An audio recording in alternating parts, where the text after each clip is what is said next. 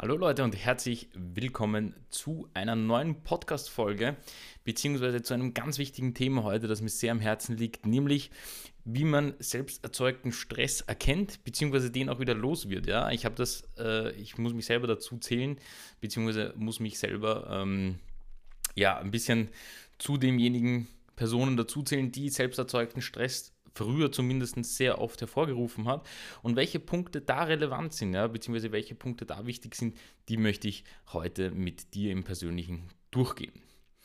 Ja, selbsterzeugter Stress ist ja an sich ähm, so eine Sache.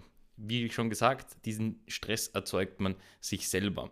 Nur ist es oftmals so, dass man den nicht erkennt, ja, dass man den Stress sich selber macht, beziehungsweise dass dieser Stress ähm, von innen kommt, ja, beziehungsweise von einem selbst kommt. Ja. Und mir ist das erst so richtig bewusst geworden, wie ich mich mal hingesetzt habe und wie so oft einfach mal darüber reflektiert habe, warum bin ich jetzt eigentlich so gestresst aus einer Situation, die vielleicht gar nicht so wild ist. Und da möchte ich euch eben auch ein paar Punkte mitgeben, die mir über die Jahre ähm, ja, die mir bewusst geworden sind oder auch in anderer Form einfach, die mir über die Jahre aufgefallen sind, bei anderen, beziehungsweise bei mir selber oder auch bei anderen Agenturbesitzern und Freelancern, die ähm, auf jeden Fall da mitgespielt haben. Gehen wir mal den ersten Punkt durch und der ist immer erreichbar zu sein. Ich habe früher den Stress gehabt, immer erreichbar zu sein. Ähm, Ebenfalls Samstag und Sonntags, was aus meiner Sicht nicht notwendig ist, beziehungsweise wenn man eben ein professionelles Unternehmen beziehungsweise professionelle Dienstleistungen anbietet, muss man auch nicht immer erreichbar sein. Denn es gehört auch ein bisschen dazu, wie auch schon so oft, äh, zur Kommunikation, wie ich das schon erklärt habe, dass man einfach gewisse Zeiten hat, wo man erreichbar ist und gewisse Zeiten hat, wo man auch nicht erreichbar ist. Und das ist auch okay so. Ähm, das wird einem erst dann eben so richtig bewusst, wenn man viel zu tun hat. Am Anfang denkt man sich, ja, man ist eh immer erreichbar. Das ist schon gut so. Aber in Wirklichkeit, ähm, wenn es dann soweit ist ja, und man viel Aufträge hat, ja, beziehungsweise viele Dinge, die man zu tun hat, dann ist es einem erst so richtig bewusst, hm, ich sollte eigentlich ähm, nicht immer erreichbar sein, beziehungsweise ich sollte nur zu gewissen Zeiten erreichbar sein und das sollte man dem Kunden auch so klar sagen, dass der auch weiß, wann man einfach erreichbar ist. Ja, dann ist das eh kein Thema. Und das war so dieser erste Stressfaktor, den ich mir gemacht habe. Das heißt, auch wenn ich mal vielleicht im Fitnessstudio war, ja, was ähm, die Mittagspause bei mir dann ausgemacht hat oder sonst irgendetwas, hat man irgendwie das Gefühl gehabt, man muss trotzdem erreichbar sein. Und dann hat man diesen Stress bekommen, man hat gesehen, es hat jemand angerufen und man musste sofort zurückrufen. Das ist auch dieses, ähm, fällt auch ein bisschen mit rein, immer dieses sofort antworten müssen, worauf ich ja schon oft eingegangen bin, was auch nicht sein muss. Das heißt, ich sage meinem Kunden immer zwischen 24 und 48 Stunden. Manchmal äh, antworte ich schneller, manchmal langsamer, je nachdem, wie es gerade auch in meinen Tagesablauf passt. Und so wie wir im letzten Video über Produktivität gesprochen haben, gibt es da einfach Zeiten bei mir, in denen ich etwas mache und äh, Kommunikation führe und es gibt Zeiten, wo ich einfach arbeite. Ja? Und das ist auch okay so, beziehungsweise wie gesagt, das ist auch äh, bei mir ein selbst auferlegter Stress gewesen, weil ich das nie klar kommuniziert habe und keiner meiner Kunden hat mir gesagt, so nein, du musst immer erreichbar für mich sein oder sonst irgendetwas.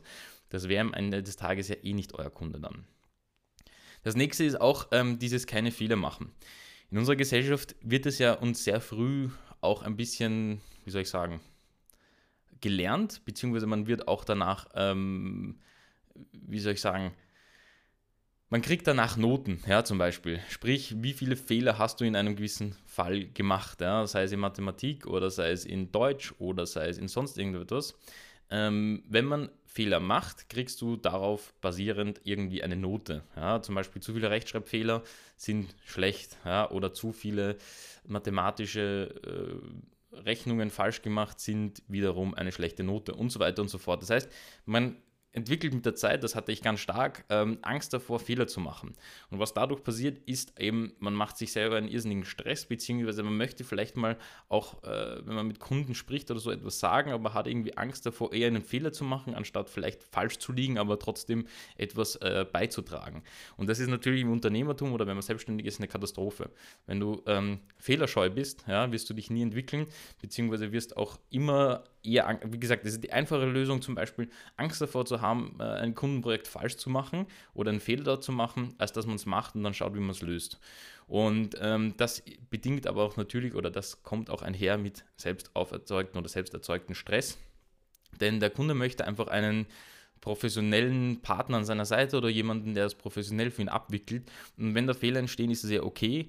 Äh, Im Normalfall, wenn die nicht gravierend sind, natürlich kann, sollte man nicht jeden einzelnen Fehler gleich aufheben und mitnehmen. aber man kann einfach ähm, Fehler auch ausbessern, beziehungsweise wenn man welche macht, ja, oder unabsichtlich etwas passiert, dann ist es einfach auch nur wichtig, dass man die professionell auch wieder ähm, lösen kann, ja, beziehungsweise professionell einfach dann auch wieder auflöst. Ähm, da liegt auch, wie gesagt, ein großer Punkt ähm, in diesem Fehler machen, beziehungsweise in dieser Kultur auch, darf ich überhaupt einen Fehler machen oder auch nicht, ja, darüber solltest du mal nachdenken, wie stark das bei dir verankert ist. Und aber noch ein ganz wichtiger Punkt, den ich dir mitgeben möchte, ist auch dieses, wie man etwas formuliert. Ja.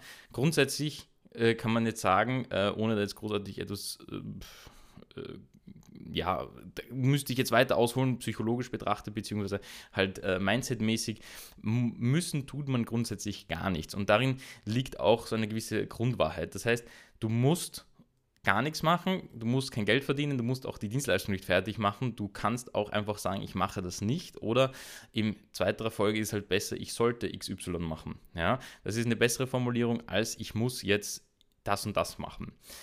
Warum ich das anspreche, da geht es jetzt nicht darum, Jetzt werden vielleicht wahrscheinlich viele sagen, so natürlich muss ich gewisse Sachen machen, weil sonst verdiene ich kein Geld und so weiter. Ja, das stimmt, aber grundsätzlich zwingt dich niemand zu irgendetwas. Das heißt, es zwingt dich niemand Geld anzunehmen und du musst auch nicht den, die Dienstleistung ausüben, wenn du dafür kein Geld annimmst. Ganz einfach. Ja, du musst auch grundsätzlich keine Kunden suchen, du musst auch nicht selbstständig sein und so weiter. Ja, das heißt, das ist so eine Grundüberlegung, die du im Kopf haben musst. Das heißt, Natürlich bietest du es an und du solltest und du willst auch die Dienstleistung professionell machen und solltest auch das Projekt gut ab abschließen ohne großartig Fehler zu machen. Aber das ist ein Soll und nicht ein Muss. Ja? Durch dieses Muss und durch diese Formulierung im Kopf, ich muss jetzt das machen, ich muss jetzt XY machen, hat man noch immer das Gefühl, dass man eben dann auch irgendwann nicht Nein sagen kann. Beziehungsweise wenn Kunden etwas verlangen oder eben sagen, Kunden, ähm, zum Beispiel nehmen wir das Beispiel, lasst mich kurz überlegen, du musst noch, also der Kunde kommt zu dir und sagt, du, äh, können wir noch Facebook machen, können wir noch das machen, kannst du noch das integrieren und sonstiges, ja. Und dann ist, ist in deinem Kopf, du schreibst das auf und sagst, ich muss jetzt noch XY machen. Aber in Wirklichkeit solltest du es nur machen, beziehungsweise musst du es nicht machen, weil das vielleicht gar nicht der Projektumfang war. Ja, darauf will ich hinaus. Das ist jetzt ein bisschen ein Gedankenspiel, das du selber für dich durchführen solltest oder das du selber für dich mal durchspielen solltest. Aber wie gesagt, es gibt so Sachen. Im Normalfall hat man eben im Alltag hunderte Dinge, die man im Kopf hat. Und das ist eben so ein selbst erzeugter Stress, den man sich auch macht. Ich muss fit sein. Ich muss ähm, so und so viel Geld verdienen. Ich muss das machen. Ich muss noch dorthin. Ich muss noch einkaufen. Ich muss noch den Kunden fertig machen. Ich muss noch den Kunden anrufen. Ich muss noch und und so weiter.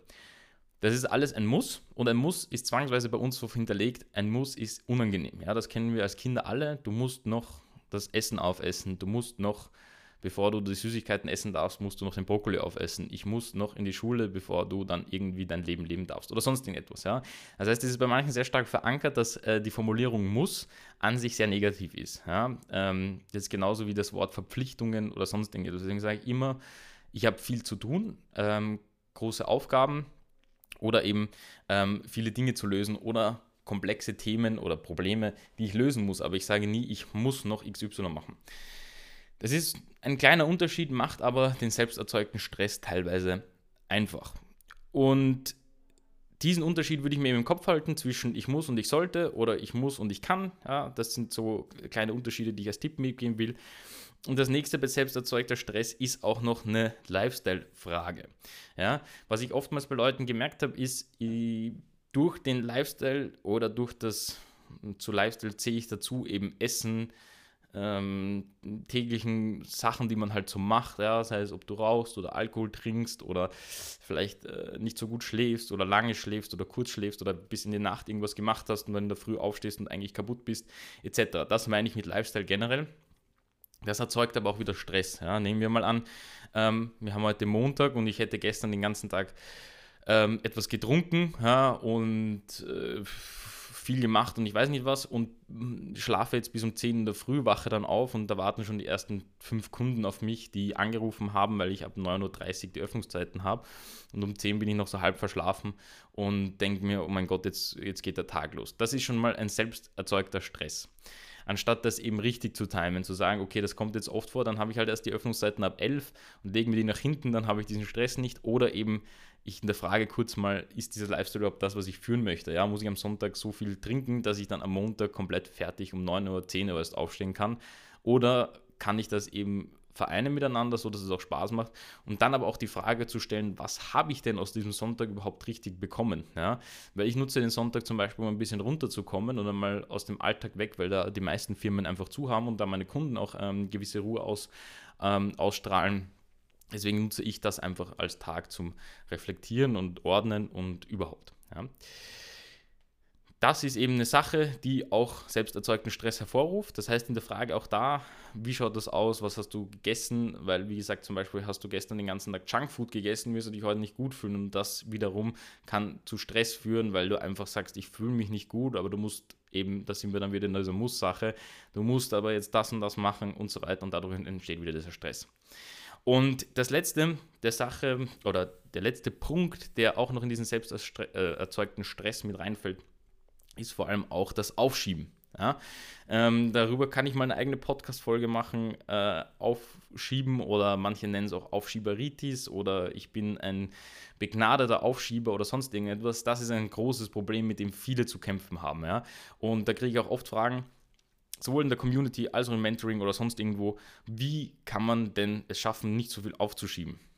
Und das ist eine unter Anführungszeichen schwierige Aufgabe oder eine schwierige, ja, eine herausfordernde Aufgabe, die zu lösen für sich selber. Es gibt Menschen, die einfach schon von Haus aus, die sind kein Typ dafür, etwas aufzuschieben.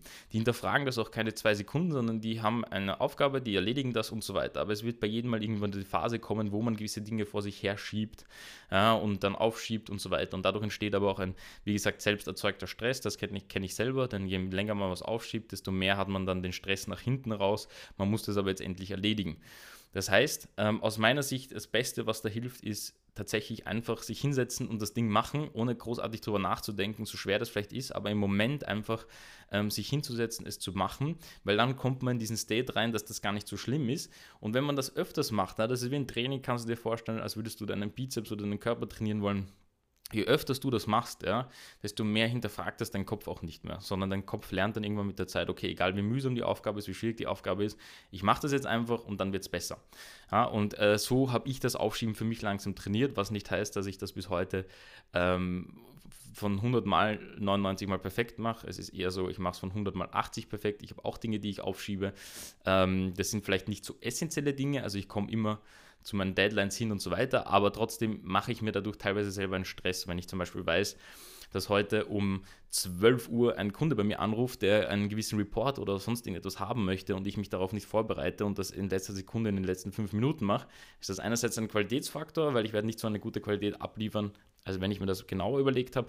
Und in zweiter Form habe ich mir selber einen Stress auferlegt, ja, der vielleicht nicht notwendig ist, der mich vielleicht auch irgendwann krank macht, einfach weil ich mich damit gar nicht wohlfühle. Und das sind die Punkte, fünf Punkte, ähm, die ich euch mitgeben wollte. Das heißt, einerseits dieses immer erreichbar sein und sofort antworten, ähm, dass man keine Fehler machen kann.